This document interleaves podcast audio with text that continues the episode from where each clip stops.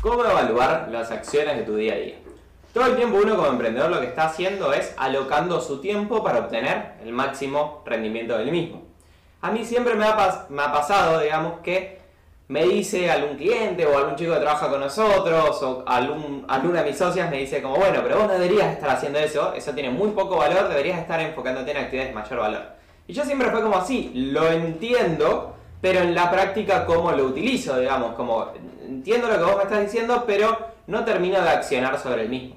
Hasta que llegué a una siguiente ecuación y como me, caracteriza bastante, tiendo a hacerlo todo bastante numérico y lo más concreto posible. Me di cuenta de lo siguiente, que uno no debería verlo hacia adelante, sino verlo en valor presente y a nivel financiero. ¿Qué quiero decir con esto?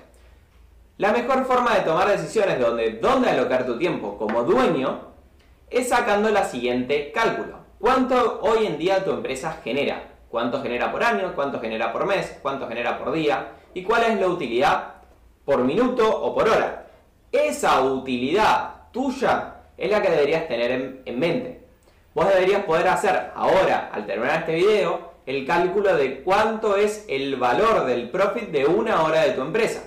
Y ese es el valor tuyo de tu hora. Ahora bien, ¿De qué, te ¿De qué te sirve este número? Que sea 100 dólares, 500 dólares, 1200 dólares o 35 mil dólares si es una empresa muchísimo más grande. Te va a servir para tomar decisiones. Lo que quiero que empieces a ver a partir de tener este número es si la actividad esa la puedes delegar a un precio menor. Si vos la podés delegar a un precio menor, te conviene analizar delegarla rápidamente. Si vale lo mismo, eh, no está ni bien ni mal y si vale más, estás en buen camino.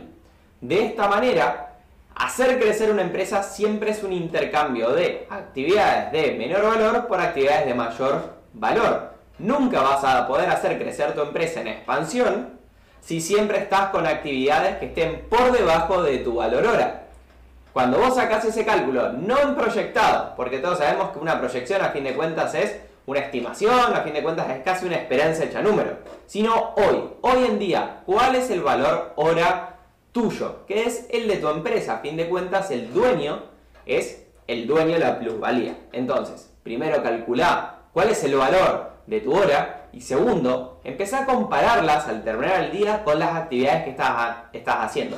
Las que son de menor valor, trata de delegarlas. Las que son de igual valor, bueno, no está ni mal ni bien, pero principalmente tu calendario se debería ver en actividades de mayor valor, en las cuales todavía la empresa no es lo suficiente robusta para encontrar a un perfil que lo haga y lo haga de manera excelente. Espero que este video te haya servido para que vos puedas alocar tu tiempo, uno de tus tres principales recursos, a la hora de hacer crecer tu empresa como dueño.